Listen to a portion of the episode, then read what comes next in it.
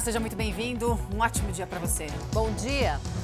O cantor sertanejo Eduardo Costa e o irmão dele prestaram depoimento ao Juizado Especial Criminal em Belo Horizonte. Pois é, o Eduardo Costa falou com exclusividade com a nossa equipe. A gente já conversa com o Celso Zucatelli. Zucatelli, bom dia para você. Não é a primeira vez, né, que o artista aparece aí no noticiário policial.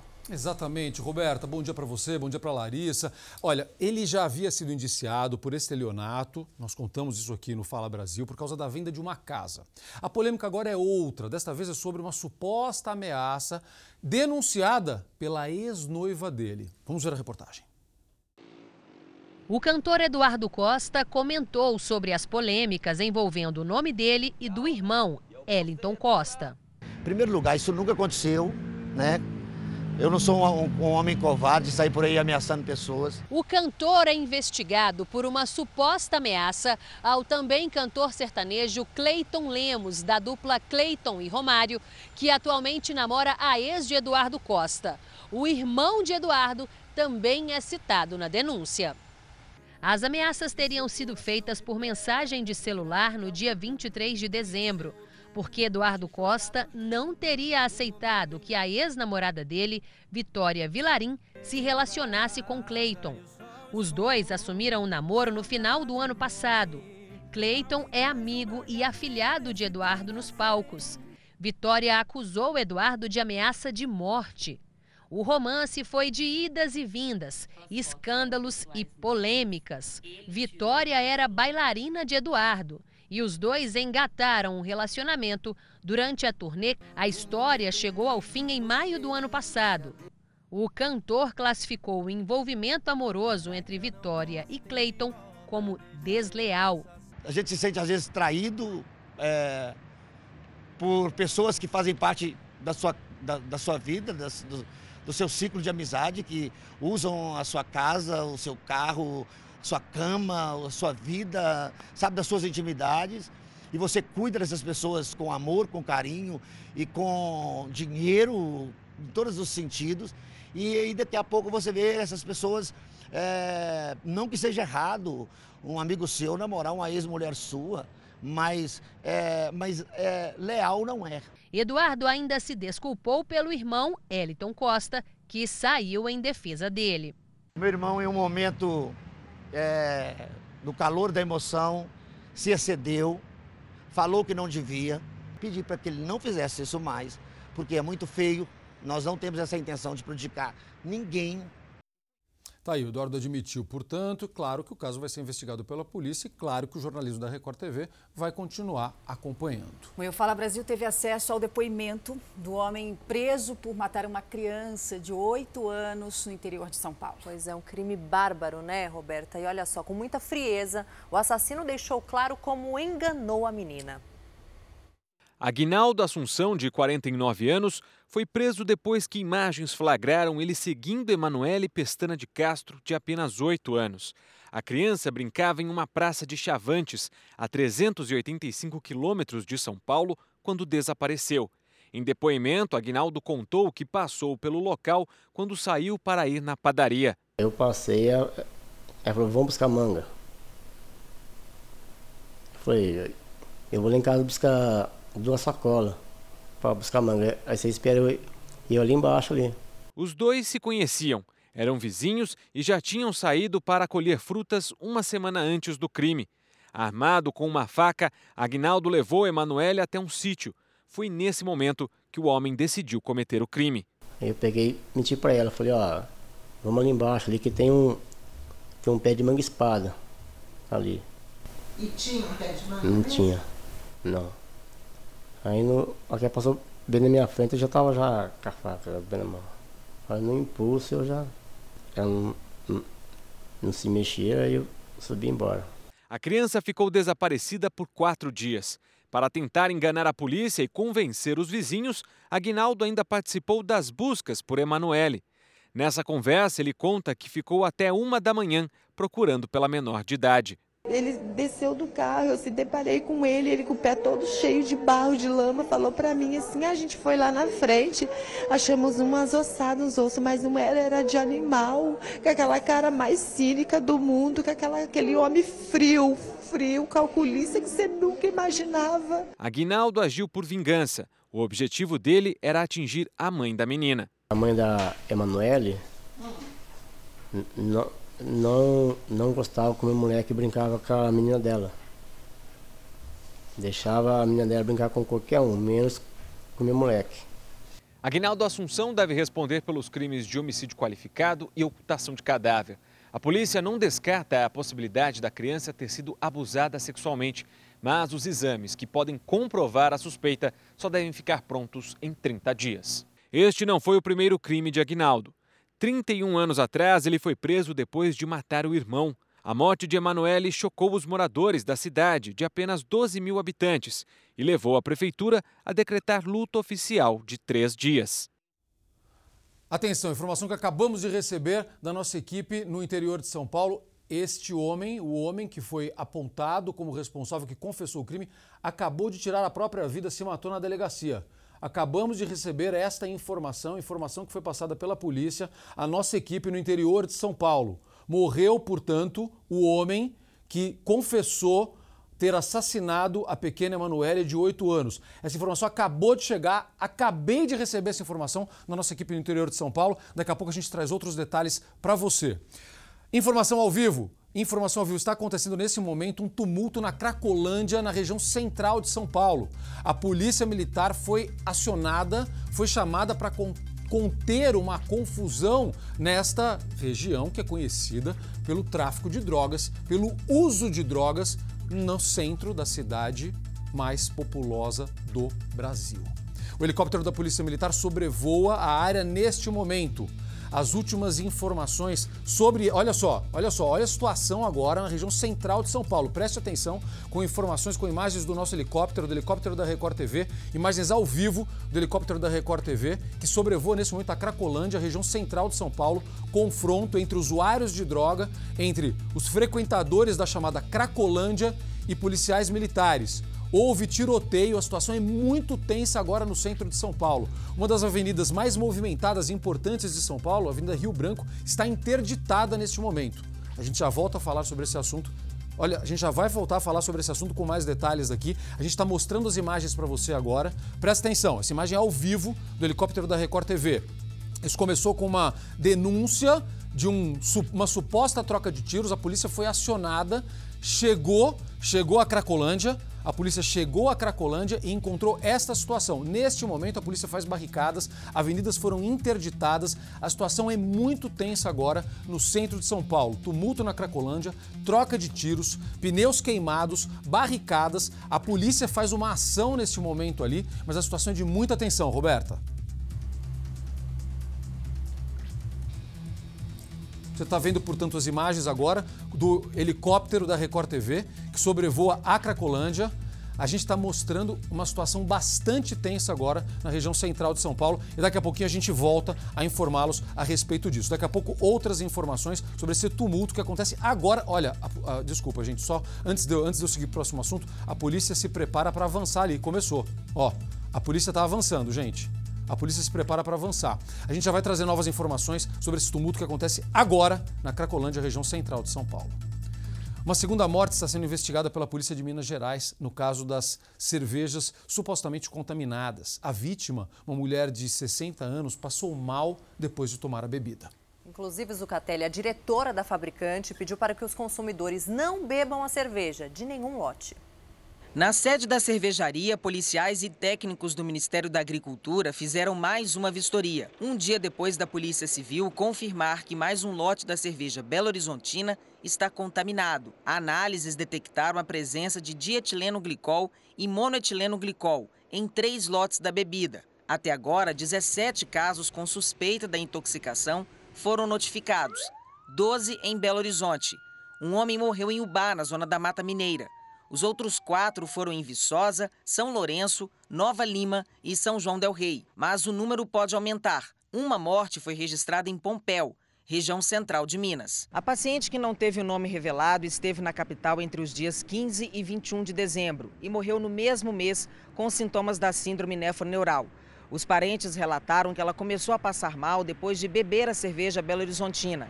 A morte ainda está em análise na Secretaria Estadual de Saúde. Esta terça, uma diretora da fabricante pediu para que os consumidores não bebam a cerveja. Qualquer que sejam os lotes da Belo Horizontina, por favor. O que eu quero agora é que o meu cliente seja protegido.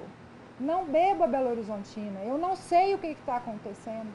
As garrafas do terceiro lote também foram distribuídas fora de Minas e as duas substâncias foram detectadas em cervejas vendidas no Espírito Santo, com o nome de capixaba. A empresa admite o uso de monoetileno glicol para resfriar o produto. Diz que também busca uma explicação para os casos e se compromete a ajudar as famílias das vítimas. O Sim de Bebidas, que representa as empresas do setor em Minas, diz que vai sugerir ao Ministério da Agricultura o banimento do etileno glicol, dietileno glicol e monoetileno glicol no processo de produção de cerveja no país. A Prefeitura de Belo Horizonte já recolheu mais de 500 garrafas de cerveja da fabricante.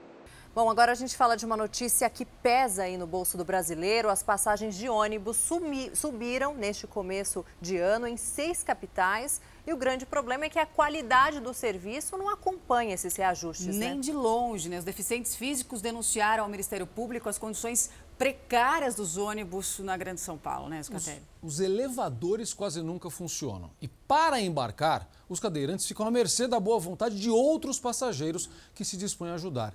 Até os motoristas reclamam. O Moisés tem hora certa para sair de casa, mas nunca para chegar no compromisso. Tudo porque ele depende de ônibus numa cidade onde o transporte público deixa muito a desejar para quem é cadeirante. A dificuldade que nós passa aí, ó. O elevador não funciona. O motorista tenta de todo jeito acionar o elevador, mas não consegue. Moisés só embarca porque tem gente que se dispõe a ajudar e ergue a cadeira de rodas. E assim tem sido a rotina dele nos últimos meses. São inúmeros flagrantes. Já cheguei a esperar cinco ônibus já para poder chegar, para vir embora já.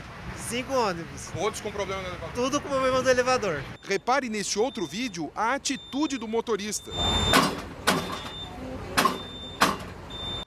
Depois de chutar o equipamento, ele perde a paciência e joga o controle remoto. Moisés cansou de ver o problema se repetir, passou a registrar tudo com o celular e enviou os vídeos para o Fala Brasil para denunciar o descaso. Nesta outra gravação, ele mostra mais um exemplo da precariedade do ônibus. O cinto de segurança não funciona. Tá quebrado, para prender, ó.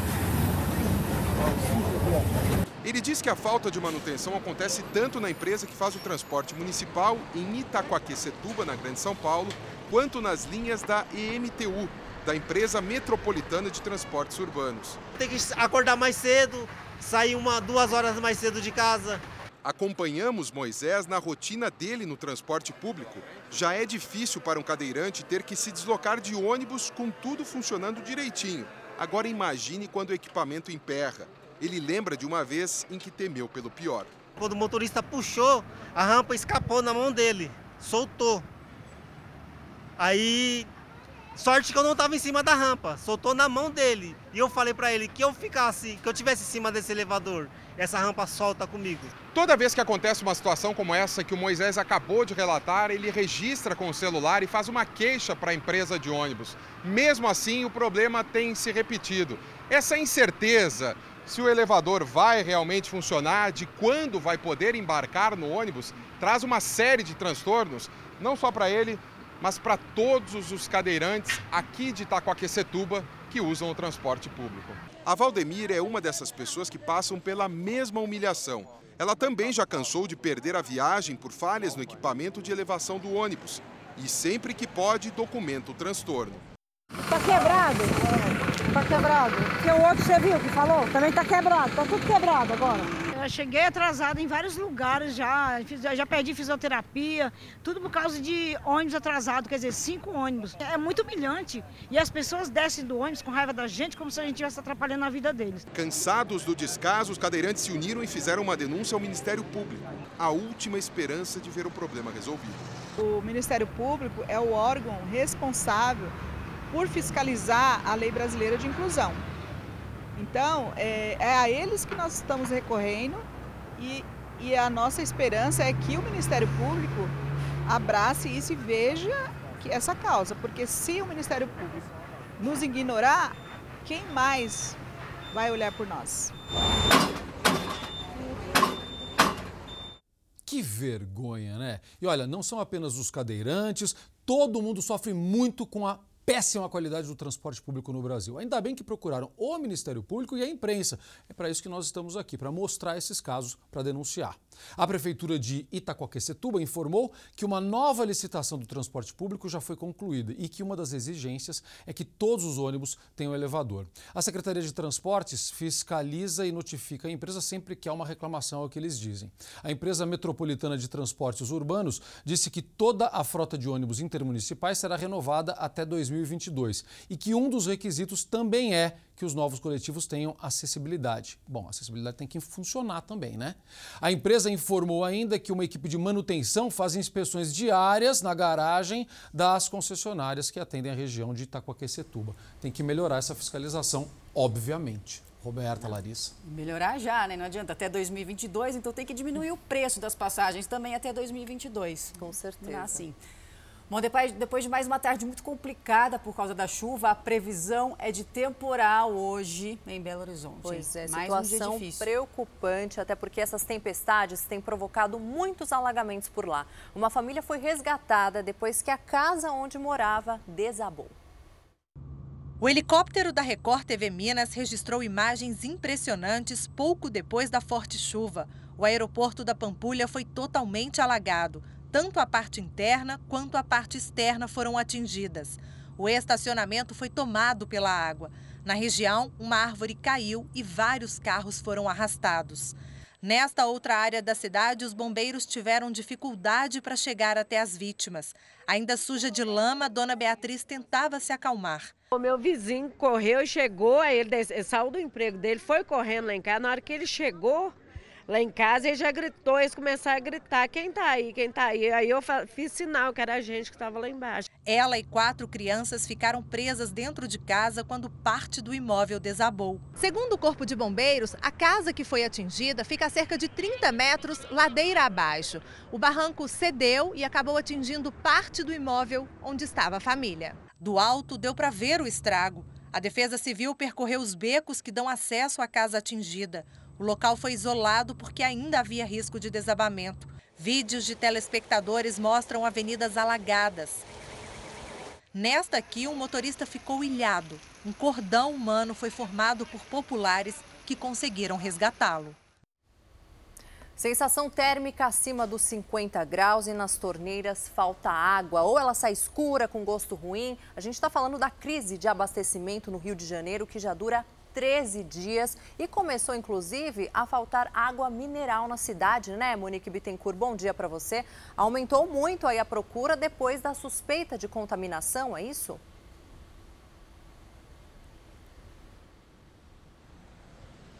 É isso mesmo, aumentou bastante. Bom dia para você, bom dia para todo mundo. De acordo com o Sindicato Nacional das Indústrias de Águas Minerais, a venda de galões retornáveis dobrou.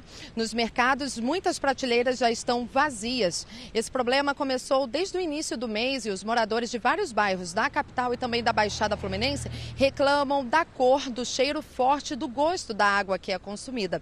A SEDAI, que é a companhia estadual que abastece o Rio de Janeiro, disse que o motivo é a concentração de uma substância orgânica produzida por algas, mas que não oferece risco à saúde. Mesmo assim, muitos moradores disseram que passaram mal.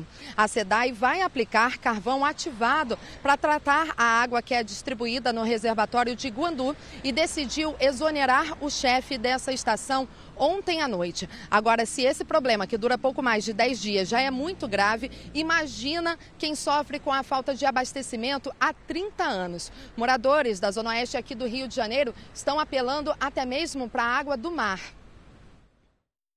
O apelo desesperado em forma de cartazes. Imagine passar o calor do verão sem água. Questão de poder tomar um banho, de poder beber uma água. A falta d'água afeta os moradores de Barra de Guaratiba há 30 anos, mas se agravou na última década. Dona Catarina é uma das moradoras mais antigas do bairro e colocou uma calha no telhado para captar a água da chuva. Se não fosse a ajuda do céu, ela não teria um pingo de água sequer em casa. Essa água da chuva aqui serve para três casas: para botar no banheiro, é, lavar os panos de chão, que a gente precisa ser lavado, né? E, e o restante a gente tem que comprar. Os moradores dizem que já procuraram a SEDAI várias vezes. O abastecimento em Barra de Guaratiba é irregular. Algumas ruas recebem água e outras não. Isso porque as casas ficam acima do nível do mar. E para a água ter força para subir, é preciso fazer manobras na rede. Ou seja, a SEDAI fecha o registro em um ponto para que a água ganhe força e chegue a outro local. O problema é que essas manobras são feitas com pouca frequência, por isso quem vive aqui nunca sabe quando vai chegar água em casa. Para evitar o desabastecimento, os moradores tiveram que apelar para a criatividade. E a solução que eles encontraram estava ali perto, nas águas do mar. Jogo a bomba no mar, puxo, recolho numa caixa de mil litros e com essa água eu dou descarga. Quem não consegue puxar a água da praia é obrigado a gastar mais com os caminhões-pipa. Um preço salgado demais para o bolso de Dona Nilza. A pipa custa 450 reais, o que faz muita falta no meu orçamento. Mas eu não tive outra opção. Maria de Fátima mora num prédio onde vivem seis famílias, mas todos foram embora por causa da falta d'água. Só restou ela num apartamento com torneiras secas. Para lavar louça, eu tive que apanhar água do mar para lavar louça. E para beber, eu estou gastando um dinheirão comprando galão d'água. Barra de Guaratiba é um lugar ótimo de se viver, mas com essa falta d'água, tá para morrer. Nessa história aqui, com o rosto desfigurado, uma mulher fez uma denúncia. Ela disse que foi agredida num restaurante, numa das áreas mais nobres de São Paulo.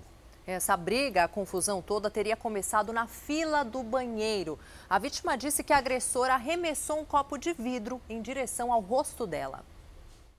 Em um vídeo postado nas redes sociais, Milka Borges dá detalhes da noite em que teve o rosto desfigurado num restaurante localizado dentro do Jockey de São Paulo. A postura dos seguranças na hora, eu na verdade me sentia coada, né? Porque foram eles, no caso, que permitiram com que aquele, aquele absurdo acontecesse. Por volta das 9 horas da noite, ela e uma amiga foram até o banheiro do restaurante. A fila estava grande. Então, uma mulher que estaria descontrolada chegou ao banheiro batendo nas portas e dizendo que não iria esperar. Segundo Milka, quando uma cabine ficou vaga, a mulher passou na frente da amiga dela e ela deixou a moça entrar para evitar confusão.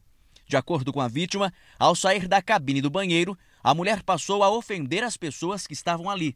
Em seguida, a mulher agrediu Milka com um empurrão, além de segurar o cabelo da vítima e arranhar o pescoço. A moça sai do banheiro e Milka passa a recolher as coisas no chão.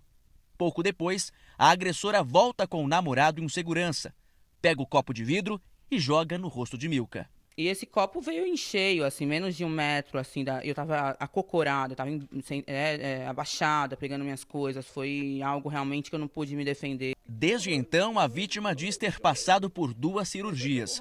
Ela também afirma que espera que as agressões não fiquem impunes abriu tudo isso aqui, isso aqui é cicatriz. Abriu tudo, ó, quase pegou, pegou no, quase pegou no meu olho, pegou um pouco no meu olho aqui, pegou um pouco no meu olho aqui, os estilhaços aqui, rasgou meu nariz, rasgou, rasgou aqui, rasgou tudo. Internamente é o que tá com muito problema, porque pegou vaso, pegou muita coisa. Não consegui encostar muito, tá doendo muito. Que a justiça seja feita e que todos possam todos os culpados disso possam ser responsabilizados. Nós tentamos entrar em contato com o restaurante e com a administração do Jockey de São Paulo, mas até o momento não tivemos respostas. Ah, mas claro que serão ouvidos pela polícia, até porque ela vai hoje prestar novo depoimento. Informação urgente. Agora há pouco a gente mostrava com o helicóptero da Record TV uma confusão muito séria na Cracolândia, região central de São Paulo. O repórter Marcos Leandro chegou ao local e tem informações ao vivo para a gente. Bom dia, Marcos. Bom dia para você também, Zucatelli, a todos ligados no Fala Brasil. Estamos aqui no Campos Elíseos, na região central de São Paulo, região da Cracolândia. Realmente um tumulto muito grande. Mais cedo houve até troca de tiros por aqui. Eu vou conversar com o inspetor de divisão, o senhor Lourenço, que vai falar para a gente qual o motivo desse tumulto. Bom dia para o senhor. Bom dia. A Guarda Civil Metropolitana, ela atua aqui 24 horas, né, todos os dias. Então a gente tem monitorado aqui essa questão. É, houve uma intervenção aí da Polícia Militar quanto ao tráfico de drogas que estava acontecendo naquele momento.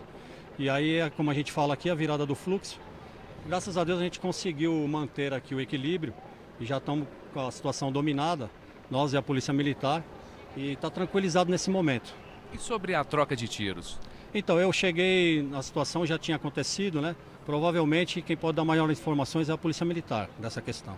Sobre a interdição da avenida, senhor Lourenço, a Rio Branco chegou a ficar ah, parcialmente interditada, é isso? Sim, é, algum, algumas situações aqui da virada do fluxo a gente toma algumas posturas para que o cidadão paulistano não tenha prejuízo nenhum. Então, como eles atacam alguns veículos, então a gente acaba é, fechando alguns bloqueios. Nós e a Polícia Militar acabamos fechando para poder evitar esses maiores danos. Alguém se feriu? Da Guarda Civil Metropolitana não tenho ninguém ferido. Não sei dizer o mesmo da Polícia Militar. Muito obrigado, inspetor Lourenço da divisão, uh, inspetor de divisão da Guarda Civil Metropolitana de São Paulo. Eu volto ao estúdio. E olha só, a morte de uma manicure que fazia agendamentos por uma rede social no Pará levantou um alerta. Um alerta que a polícia vem fazendo há muito tempo. A facilidade de criminosos em atrair as vítimas se passando por clientes. Juliana é maquiadora profissional.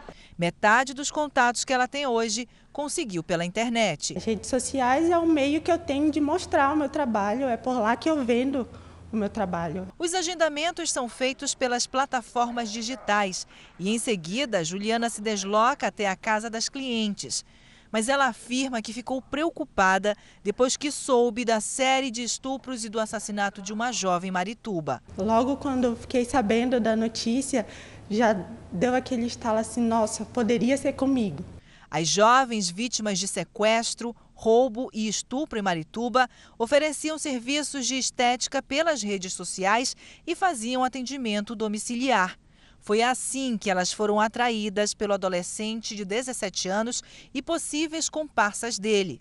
Samara Duarte Mescouto, de 20 anos, acabou sendo morta. Pessoas mal intencionadas, elas, elas se utilizam das mídias sociais, das plataformas, para buscar informações, para buscar informações das pessoas, alguns dados pessoais. Para quem vende seu trabalho pela internet, especialistas orientam que as negociações sejam feitas preferencialmente com pessoas indicadas por um conhecido.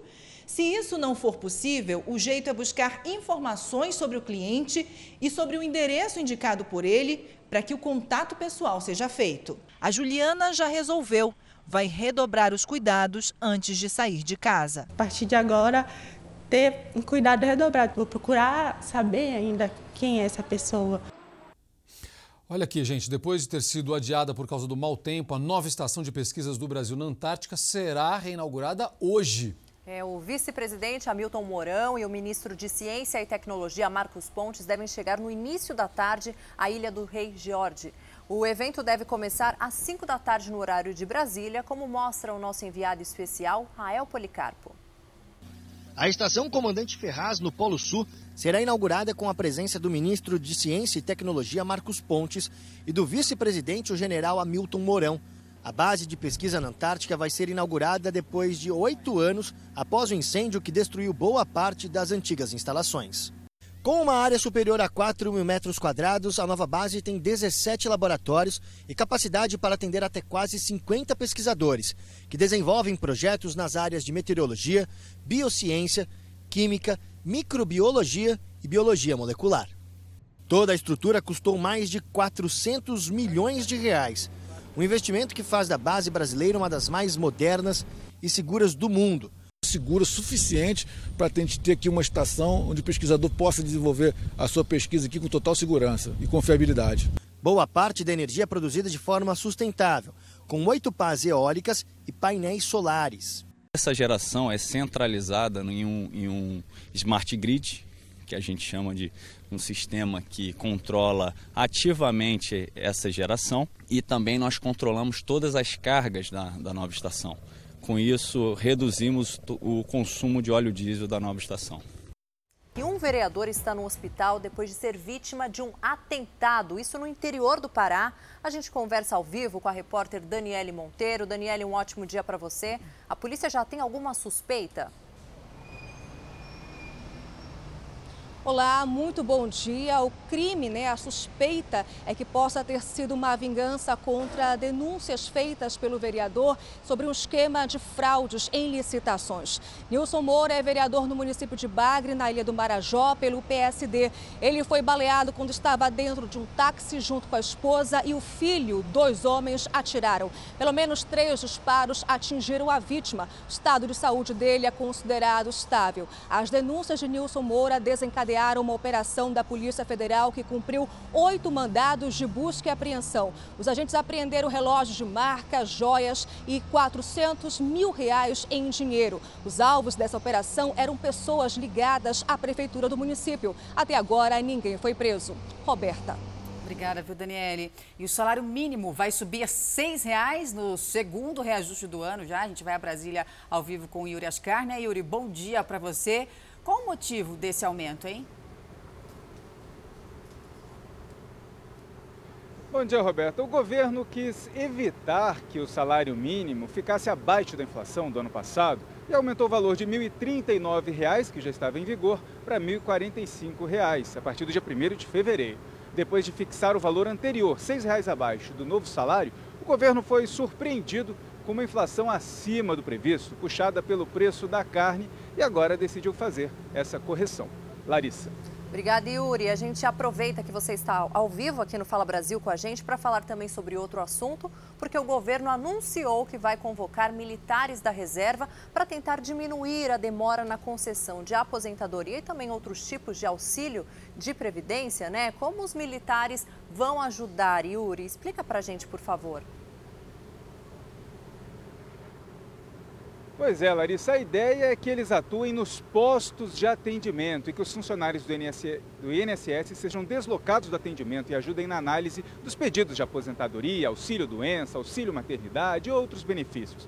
Previsão é que 7 mil militares, que ainda vão ser treinados, sejam chamados. E essas mudanças devem ser implementadas até abril. Depois da reforma da Previdência, o sistema do INSS não foi atualizado, o que provocou atraso na análise e na concessão dos benefícios. Só para se ter uma ideia do tamanho do problema, 1 milhão e 300 mil pedidos de aposentadoria estão sem análise há mais de 45 dias. A expectativa é normalizar o atendimento até setembro deste ano. Roberta. E atenção, a partir de hoje, donos de carros que pagaram o DPVAT, o seguro obrigatório, antes da confirmação da queda do preço, podem pedir a devolução desse dinheiro, nada mais justo, né, Mariana Martins? Um ótimo dia para você. E como deve ser feito o pedido? É isso, bom dia para você, bom dia a todos. É preciso entrar no site da seguradora que administra o DPVAT para pedir então o ressarcimento. Tem que informar os dados pessoais e os dados do veículo também. Esse crédito, essa diferença que foi paga, deve ser depositada em até dois dias úteis na conta corrente ou na conta poupança do dono do veículo. É importante lembrar que a queda no preço do DPVAT foi definida depois de uma batalha jurídica. Quando a redução foi confirmada, motoristas de algumas cidades já haviam pago seguro com o IPVA. Cerca de 2 milhões de pessoas devem receber essa diferença. O DPVAT para carros é de R$ 5,23, teve uma redução de quase 68%, e para motos o valor é de R$ 12,30, a queda foi de 85%. Roberta. Obrigada, Mariana. E a partir de hoje, os supermercados do Rio de Janeiro estão proibidos de oferecer sacolas plásticas de graça, né? Diana Rocha, bom dia para você. Você inclusive está no mercado, né, na zona oeste do Rio, e o pessoal por aí já está preparado para essa mudança definitiva agora?